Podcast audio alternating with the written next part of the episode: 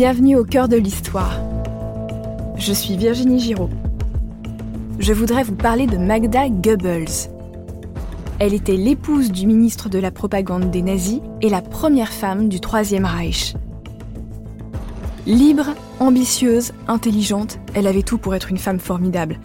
Mais elle s'est épanouie dans l'horreur, et ça lui a coûté cher. C'est son histoire passionnante et pleine de rebondissements que je vous invite à découvrir dans un récit en deux parties. Magda Goebbels, la première dame des nazis, épisode 1, donner un sens à sa vie.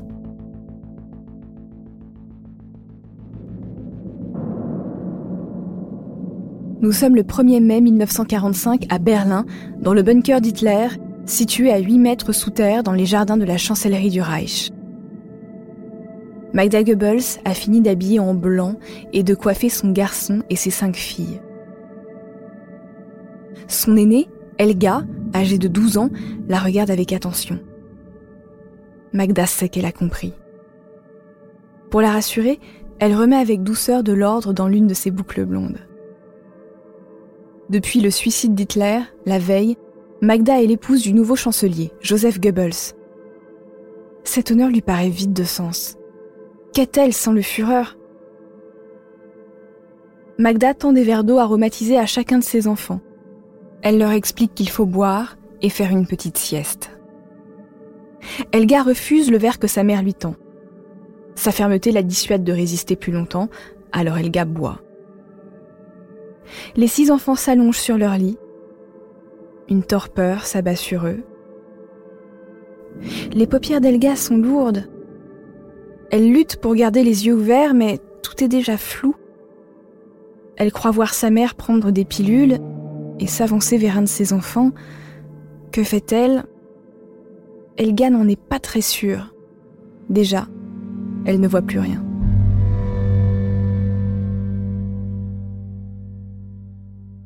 Magda Friedlander est une grande blonde aux yeux bleus la vie née en 1901 à Berlin. Sa mère, Augusta Berendt, avait une liaison avec son maître de maison, Oskar Ritschel, un riche ingénieur qui n'avait aucune intention de reconnaître le fruit de ses amours ancillaires.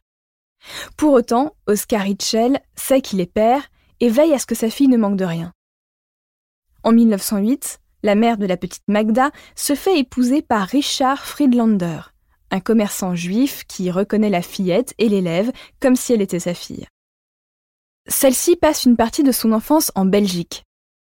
À l'adolescence, elle est envoyée dans une pension huppée, alors que la Première Guerre mondiale fait rage, l'Allemande vit une jeunesse protégée. Belle, bien élevée et plus intelligente que la moyenne, elle ne passe pas inaperçue. Par ses relations de lycée, elle rencontre Viktor Haïm Arlozorov avec qui elle vit une idylle. Le jeune homme a fui les pogroms en Ukraine. Il est talentueux, charismatique et prêt à risquer sa vie pour le sionisme. Il ne vit que pour cette cause. C'est sans doute son engagement qui plaît tant à Magda. Elle est attirée par les hommes de pouvoir et cherche une cause dans laquelle se jeter à corps perdu pour vibrer. Arlozorov, lui, est attiré par son intelligence, sa passion, et son juif, Friedlander. D'ailleurs, Magda porte l'étoile de David autour du cou. Elle n'est pas juive, mais c'est sa façon de s'identifier à son beau-père et aux étudiants juifs qu'elle côtoie. Peut-être que la non-judéité de Magda a fini par poser problème à son petit ami. Toujours est-il qu'Arlozorov décide de partir en Palestine en 1921 pour participer à la fondation d'Israël sans Magda. Leur destin prend deux directions opposées. Celui de l'Allemande se joue dans un train entre Berlin et Goslar, la ville où elle fait ses études, alors qu'un homme s'assoit sur la banquette en face de la sienne. Mettons un instant notre récit sur pause. Cette histoire d'amour avec Arlozorov ressemble à un rebondissement de génie dans un bon polar. Si elle est abondamment reprise dans les documentaires, sachez que les preuves historiques manquent. À minima, Magda était amie avec la sœur d'Arlozorov, ça c'est certain. Le reste repose sur la rumeur. Mais retournons dans le train entre Berlin et Goslar, où Magda sourit à l'homme assis en face d'elle. Cet homme de 40 ans, c'est Gunther Quandt. Il est l'un des propriétaires de BMW, la manufacture bavaroise de moteurs. Il a 20 ans de plus que Magda, mais il en tombe fou amoureux. Après quelques rendez-vous à Berlin, il la demande en mariage. Mais avant de se marier avec elle, il lui fait changer de nom en faisant pression sur son père biologique pour qu'il la reconnaisse. Richel, contrairement à l'homme qui a élevé Magda, n'est pas juif. Magda se dépouille donc du patronyme de son beau-père juste avant de devenir Madame Quant. Elle appartient maintenant à la grande bourgeoisie de Berlin. Elle peut mettre sa mère Augusta à l'abri de la misère qui la guette depuis son divorce avec Richard Friedlander. Quelques mois après le mariage, Magda, désormais maman d'un petit Harald, devient une maîtresse de maison attentive et dévouée à son mari. Elle est à la tête d'une armée de domestiques. Mais il y a un problème. Elle s'ennuie. Magda flirte avec la dépression dans sa cage dorée.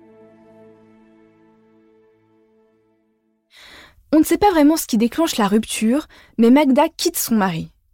Elle négocie très bien son divorce. Elle obtient de Gunther un superbe appartement et une rente mensuelle de 4000 marks. Elle mène une vie mondaine, libérée, pour qui la crise économique de 1929 tient plus de la légende que de la réalité. Mais les amants, le champagne, les soirées, ça ne remplit pas le vide d'une existence trop tranquille, fade, inutile et frivole. Seul Augusta constate le mal-être de sa fille quand elle rentre tard le soir après avoir trop bu. Un soir de 1930, Magda se rend dans une soirée mondaine. Encore une fois, elle boit trop. Elle confie son ennui à son voisin de table, un membre du NSDAP. Le Parti national socialiste des travailleurs allemands, ou Parti national socialiste, ou Parti nazi si vous préférez, est fondé à Munich en 1920. Au début, ce parti d'extrême droite est très minoritaire, mais la crise est en train de le faire monter, et petit à petit, des membres de la haute bourgeoisie y adhèrent par peur du communisme. Si Magda rejoignait le parti, elle pourrait aider et participer à une épopée héroïque pour l'Allemagne. Elle est immédiatement séduite. Voilà ce dont elle a besoin, d'une cause, d'un groupe et de convictions à défendre. Dans les jours qui suivent, elle se rend au Palais des Sports de Berlin où Joseph Goebbels, l'idéologue du parti, fait un discours. Au bout de quelques phrases, elle ne l'écoute plus. Elle observe cet homme charismatique, elle suit les modulations de sa voix, son exaltation, ses gestes. Il met la salle bondée en transe et tout le monde lève la main en même temps. Goebbels entre en communion avec les militants. Le lendemain, Magda, enthousiaste comme jamais, offre son aide au NSDAP. Comme elle est polyglotte, on lui propose de s'occuper du secrétariat des cadres du parti. Goebbels est immédiatement sous le charme de la superbe Madame Quant, comme il l'écrit dans son journal. Joseph Goebbels est petit, il boite à cause de la polio qu'il a eue quand il était enfant, il est malingre, mais il est redoutablement intelligent. À l'école, on le surnommait Ulysse. Il est titulaire d'un doctorat de philologie, l'étude historique de l'allemand au travers de ses textes littéraires, et il est dévoré par l'ambition. Il rêvait d'être écrivain, mais son premier roman a été refusé par plusieurs maisons d'édition. Joseph refuse de remettre son talent en question. Pour lui, s'il n'est pas publié, c'est à cause des intellectuels juifs qui mènent une cabale contre lui. En rejoignant le NSDAP, il se rallie aux idées d'Hitler et finit par devenir le chef de la propagande du parti. D'ailleurs, il est un extraordinaire orateur, et si Hitler ne peut pas faire un meeting, c'est lui qui le remplace. Magda constate que Goebbels est un amateur de femmes. Il les séduit par son intellect. Mais elle, elle n'est pas comme les autres. Elle peut parler philosophie pendant des heures. Très vite, ils sont tous les deux convaincus qu'ils formeront un couple hors du commun. Magda lui ouvre aussi les portes du grand monde où Goebbels peine à entrer. Elle est très amoureuse de son nouvel amant, ou plutôt fascinée. Quand elle parle de Joseph à sa meilleure amie, elle évoque surtout sa vie intense et excitante. Les meetings, la politique, la puissance. Elle rêve de cette vie. En 1931, l'amante de Goebbels est présentée à Hitler. Pour elle, cet homme est Dieu sur Terre. elle passe instantanément de militante nazie à fanatique. Fanatique, c'est un mot qui nous fait peur aujourd'hui, et pourtant à cette époque-là, il désignait les plus grands partisans du parti. Hitler est lui aussi subjugué par Magda. C'est la première fois qu'une femme est capable de soutenir sa conversation. Il lui voue une sorte d'amour platonique. Il considère qu'elle est sa part féminine.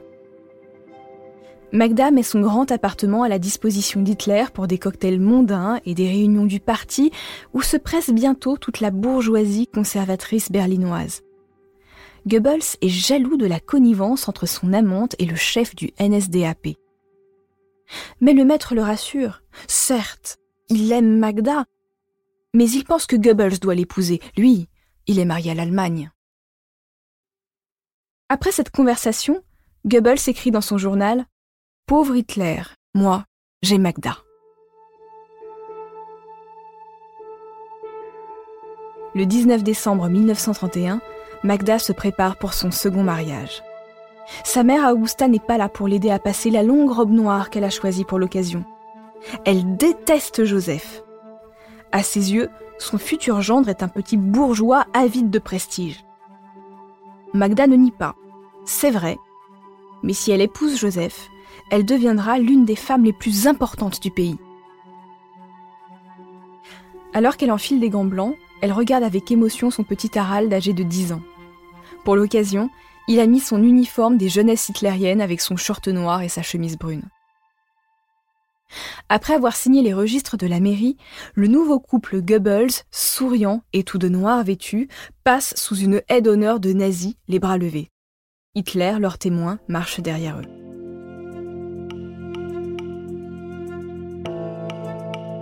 Deux ans plus tard, en 1933, Arlozorov, le premier amour de Magda, est assassiné à Tel Aviv. Un mystère entoure les mobiles de ce crime. Certains diront que les nazis, avec qui il avait passé l'accord à Avara pour faciliter le passage des juifs allemands en Palestine, ont fini par le liquider de peur qu'il n'évoque sa liaison passée avec Magda Goebbels.